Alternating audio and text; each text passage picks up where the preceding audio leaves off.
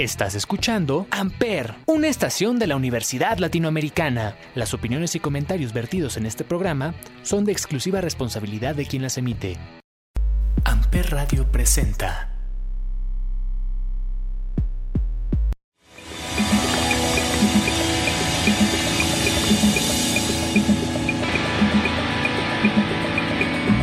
Hola a todos, bienvenidos al Consul. La consulta de hoy hablaremos de fisioterapia pulmonar, la importancia que tiene la fisioterapia. Justo en, la, en el programa anterior hablamos de el tratamiento ambulatorio para pacientes COVID y la doctora nos mencionaba de cuán importante es la rehabilitación pulmonar, la fisioterapia pulmonar. Hoy para hablar, para darnos esta consulta, tengo a dos grandes amigos. Ella es Carolina Cepeda. Carito, bienvenida. Hola Javi, buenos días y a Mariano Reyes. Mariano, bienvenido. Gracias, Javi, buenos días. Ambos son fisioterapeutas, egresados de la ULA. Bueno, Mariano está a punto de terminar. Caro es de la tercera generación de fisioterapia en Campus Cuernavaca. Fisioterapeutas, ¿qué es rehabilitación pulmonar? Bueno, la fisioterapia pulmonar es eh, un conjunto de técnicas tanto físicas como kinésicas que va a tener como objetivo eliminar las secreciones que hay en las vías respiratorias y mejorar la ventilación pulmonar. Y justo como, como dice el nombre, rehabilitación pulmonar, los pulmones tienen ciertas funciones que se pierden cuando hay alguna enfermedad, alguna eh, alteración, con, principalmente con la ventilación, como decía Caro, que es respirar, lo que nosotros hacemos de meter aire y sacar aire, eso es lo que le llamamos ventilación. Entonces, cuando hay una alteración, como todo eso es muscular, tiene que haber una rehabilitación. Después de ponerle un, ventilador artificial es cuando, se, cuando necesita el paciente este tipo de rehabilitación pulmonar o no, nada que ver. Eh, sí y no. No necesariamente un paciente necesita haber estado intubado o haber requerido como asistencia en, en la respiración para necesitar fisioterapia pulmonar.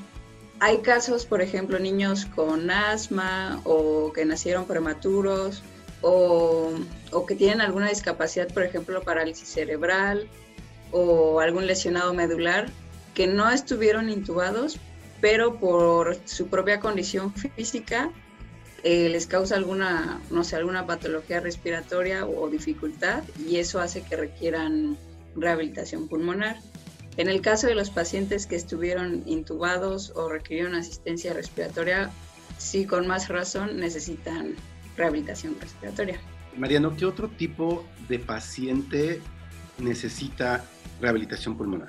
Así, justo como dijo Caro, hay gente que necesita ventilación asistida o artificial, como tú preguntaste primero.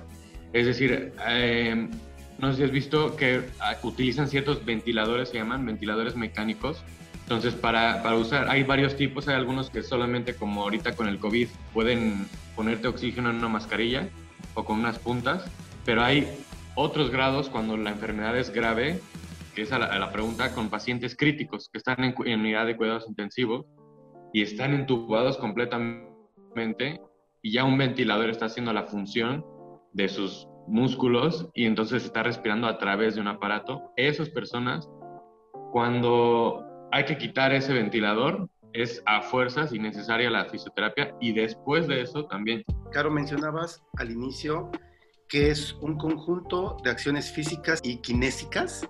Ajá. Bueno, lo que pasa es que dentro de la fisioterapia pulmonar hay diferentes técnicas. Obviamente depende del, del paciente, la patología, la técnica que vayamos a usar y de la edad también del paciente, eso también depende mucho. Eh, pero estas técnicas, como el principio en el que se basan, es que pueden ser activas, es decir, que el paciente haga los, los ejercicios, o pasivas, que nosotros eh, como terapeutas asistamos el, el, movimiento para poder realizar la rehabilitación. ¿Y cuáles, serían esos movimientos? Nosotros trabajamos principalmente con el diafragma que es el músculo principal de la respiración, y con los músculos que se les llama eh, accesorios de la respiración, que son intercostales, los que están entre las costillas, el esternocleidomastoideo, los escalenos, el trapecio. Entonces, nosotros como terapeutas, a veces al paciente se le bloquea el diafragma, es decir, está como inactivo, digámoslo así. Entonces nosotros como terapeutas con unas técnicas manuales ayudamos al paciente, digamos, a desbloquear el, diafragma y posteriormente el paciente con ciertos ejercicios, él va ayudando a expandir su caja torácica con ya con los otros músculos accesorios que te comentaba. Pues imagínate tu gimnasio, alguien te dice, vas a hacer este movimiento, vas a agarrar esta pesa, incluso lo hace contigo, ¿no? Suponiendo que vas a hacer algo de bíceps agarras la mancuerna y te dice dobla el codo, llégalo hasta tu hombro la, pesa y la bajas. Entonces te está acompañando en el movimiento y te está diciendo cómo hacerlo. Entonces con los músculos inspiratorios se hace algo parecido. Es decir, cuando la persona respira, una a lo mejor y tiene alterada la respiración y está, no está coordinada, entonces tienes que ayudarle manualmente a que, mira, esto es inhalación y tomas aire y, y haces el gesto con él y cuando expira, presionas el, el, cuerpo, digamos, las costillas o el abdomen para ayudarlo a, expirar. Y entonces ya lo estás reentrenando la respiración. Ok, entonces entiendo que es acciones de respiración, o sea, es estar em, trabajando con el paciente con la respiración. Sí. Sí. Pero hay otras, digamos, otras dos cosas. Esa es una, entrenar al paciente que ya, ya está consciente ya puede cooperar perfectamente. Tú le dices, te voy a apretar y, coopera y no pasa nada. Otra es la que decía Carlos al principio. Hay veces que tienen eh, enfermedades donde no pueden sacar los mocos, las flemas, lo que nosotros haríamos normalmente, y por medio de posiciones y de dos cosas principales, la palmopercusión y la vibración. Con esas dos, dos técnicas vamos ayudando a que fluya el moco desde, desde los pulmones hacia afuera y, que lo, lo, saque, digamos. ¿Me puedes repetir palmopercusión? Sí, palmopercusión. Sí, son, que ya no se usa, creo que ya no están indicadas, pero así empezaba, o sea, eran pequeños golpecitos en el, en el tórax y la otra es vibración, o sea, hay aparatos súper sofisticados que te hacen vibrar poquito mientras estás en una posición a favor de, de que saques el moco, o con la mano es hacerle vibraciones así chiquititas, chiquititas, en dirección del pulmón hacia la tráquea, digamos. Tenemos que ir al primer break musical y como ya es costumbre en el programa, me gustaría iniciar con Caro que me diga cuál es su canción que la pone de buenas, que, la, que cambia su mood y que pone en su consultorio antes de atender a sus pacientes. ¿Cuál sería, Carito? La canción que más me pone de buenas se llama Alive de Empire of the Sun. Ok, vamos a escucharla, regresamos.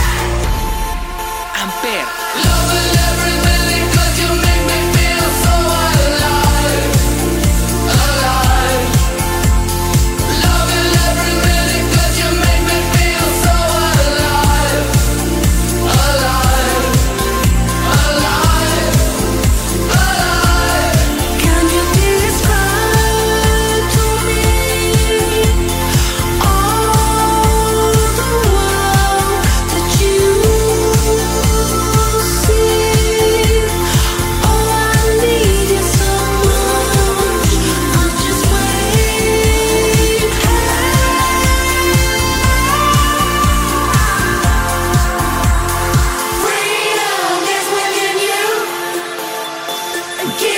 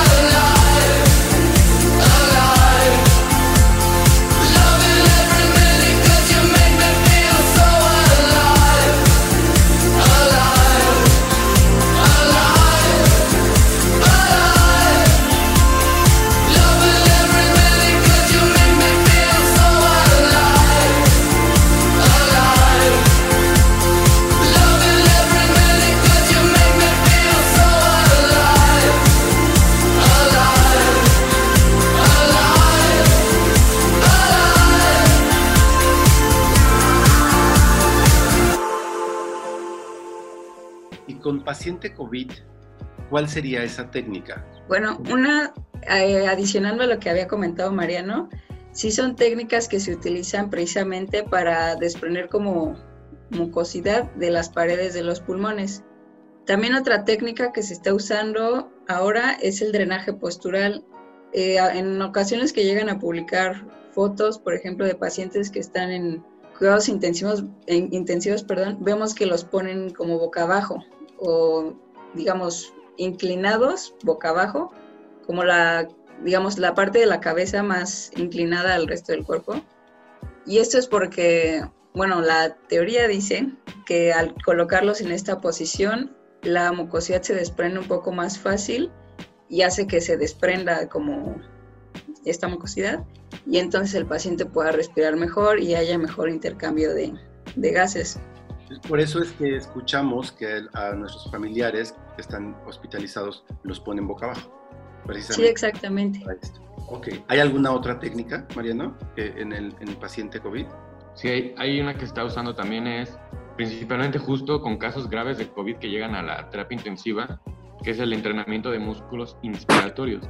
Entonces, eh, antes usaba una cosa que se llama espirómetro, que es, es, es una tablita, o sea, es un cubo así como de, de, plástico con varios niveles o varias barreras entre sí, son como, digamos, cuatro cilindros pegados y un tubito para tú eh, soplarle y mover una pelotita y elevarla o moverla de un lado al otro.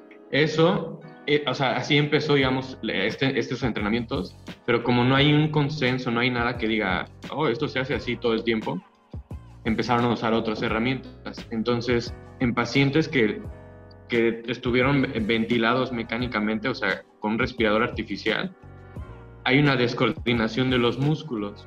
¿Por qué? Porque tú inhalas y metes presión a los pulmones. Cuando exhalas, ya no hay presión en los pulmones, pero cuando hay un ventilador artificial, todo el tiempo hay un flujo, entonces aunque el paciente inhale artificialmente, digo, exhale, saque todo el aire, todavía hay presión dentro por ese ventilador, entonces empieza a descoordinarse y los músculos, como si ya no se usan igual, se empiezan a atrofiar. Entonces, al momento de quitar el, ventilador, se llama destete, le quitan el ventilador y hay que entrenar sus músculos inspiratorios otra vez. Y eso es fundamental, si no, puede tener fallo respiratorio incluso ya cuando lo den de alta. ¿Cuál es la duración de esta técnica que aplican al, al paciente COVID? por ejemplo, al día, tres, así como hacemos pesas, literal, entrenar músculos, hacen tres series de 8 a 12 repeticiones y las hacen 5 minutos y las repiten a lo mejor tres veces al día. Pero eso es cuando ya está estable el paciente, ya pasó lo crítico, crítico, crítico, ya lo, ya lo desconectaron y ahora diario tiene que hacer esto, en la UCI misma diario, tres veces al día, ¿por, por cuánto tiempo? ¿Por cuántos días? Uh, depende de, de, la fuerza que vaya aumentando, pero generalmente como tres, cuatro días. Obviamente hay que estar supervisándolo y conforme vaya sí. mejorando, avanzando, ¿pueden ser más días? ¿Pueden ser más tiempo? Sí, eh, como esos días son como los más críticos, como dice Mariano, es donde tanto el paciente puede o recaer o, o ponerse grave de nuevo, o, como, digamos decir, como ya la libró. Eh, por eso es tan importante la, la rehabilitación. Y es importante también, por ejemplo, que nosotros sepamos tomar bien los signos vitales, porque de ahí pues depende mucho su evolución, de estar checando la saturación de oxígeno que traiga. Y posterior a esos días que son como los críticos, el paciente aún debe tomar fisioterapia respiratoria. Obviamente ya con otros objetivos, ya de adaptarlo a la actividad física que tenía antes y así. Y ese proceso depende de la gravedad en la que haya estado el paciente, pero por lo general unos dos meses. Y obviamente dos meses van a rehabilitación y la rehabilitación ya la toman eh, fuera del hospital, ya tienen que ir a una clínica de, de fisioterapia o puede ir el fisioterapeuta a dar eh, la rehabilitación a casa. ¿Es posible eso? Sí, claro. Sí, depende mucho, claro, del terapeuta. Puede ser tanto en consultorio o, en, o a domicilio. Privado, que no sea en el hospital, IMSS, ISTE, ¿es muy costoso esta rehabilitación? Eh, no. Depende mucho del terapeuta. Ahora sí que cada quien cobra, pues, diferente. Pero pues los precios rondan, no sé, 300, 400 pesos, a veces hasta más. Depende mucho del paciente, de si quieren, digamos, la rehabilitación a domicilio o si van a ir a la clínica. A veces si es a domicilio, pues obviamente el costo aumenta por los precios de, del transporte, el viaje y así. Pero pues depende, ese es un promedio. Ok, es por, por sesión. Sí. Ok, muy bien. Tengo un familiar con COVID, pero estuvo en casa, no, no fue necesario hospitalizarlo. ¿Necesita rehabilitación pulmonar? Yo diría que depende. depende del, grado, pues sobre todo del grado. Si no necesito ni siquiera oxígeno, por ejemplo, a mí me acaba de dar hace tres semanas. Entonces, pero me sentí fatigado, o sea, tres días nada más. Ya de ahí nada. Entonces, como el, el virus es, ah, o sea, actúa diferente en, en, muchas personas, va a depender de la severidad.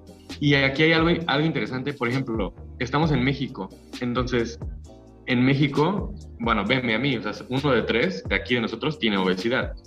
Pero en México es muy común la obesidad y a un lado de la obesidad es de ese condicionamiento físico. Entonces, alguien que le da COVID y siente muchísima fatiga, ¿qué tanto puede relacionar o decir esto de fatiga es puramente de que hay fibrosis en tus pulmones o que tienes una falla ventilatoria o que es parte del desacondicionamiento físico que ya tenías? Pero sí, si hay alguna severidad mayor, que necesites oxígeno, que tengas las puntas o que tengas una mascarilla, sí o sí necesitas fisioterapia por lo mismo, de que tus músculos ya no están haciendo el trabajo solos. El, ventilador te está dando a ti el, oxígeno y está descoordinando los músculos. Muy bien, tenemos que ir al segundo break musical y ahora es el turno de Mariano de decirnos cuál es la canción que lo pone de buenas, con la que inicia eh, su día para ver a sus pacientes. ¿Cuál sería, Mariano? Parachute, como parachute. Ajá de Paul o Paul Kalkbrenner. Ok, vamos a escucharlo, regresamos.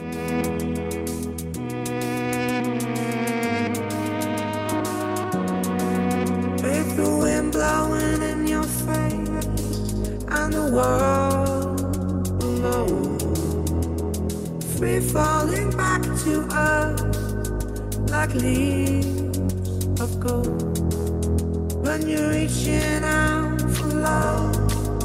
And it's getting cold. Free falling back to earth like flames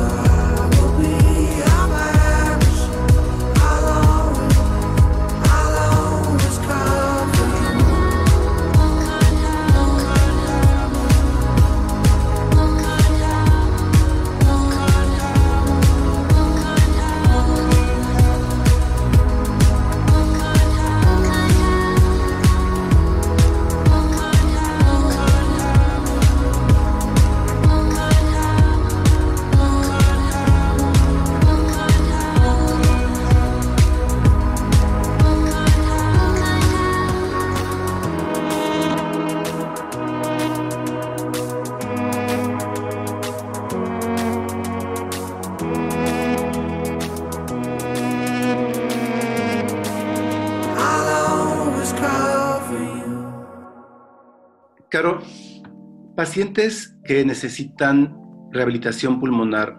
El tiempo promedio es de uno a dos meses.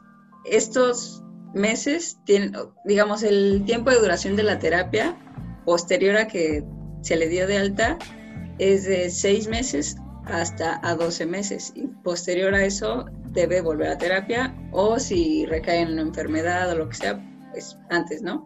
Pero usualmente el tiempo promedio es de uno a dos meses. ¿Diario? Eh, usualmente sí diario, pero no tienen que asistir diario a la terapia. Lo que se hace mucho es que van un día a la semana y al familiar o al cuidador del paciente se le enseñan los ejercicios o las técnicas que debe realizar y lo hace diario, pero en casa eh, con el familiar. Y una vez a la semana va con nosotros. ¿Y es garantía que lo van a hacer en su casa? ¿O que el familiar lo va a hacer correctamente? No siempre, pero eh, por ejemplo, yo he trabajado mucho con pacientes pediátricos y los papás son súper entregados con, con, sus hijos y ellos son, eh, hasta ahora me, me, ha tocado que han sido súper responsables y, y, siempre lo hacen. Pacientes más grandes a veces sí son más inconstantes. De unos dos meses y después a regresar a los seis meses o al año. Eh, todo, todo depende de la evolución del paciente. A veces por la misma patología regresan a los seis meses o incluso antes y hay veces en que como ya no regresan porque ya el, paciente, digamos, tiene todo controlado. Por ejemplo, si era un asma no grave, vaya, que ya la está llevando bien con el neumólogo y ya con la rehabilitación, eh, ya, o sea, como no tiene por qué volver a menos que recaiga en un cuadro asmático.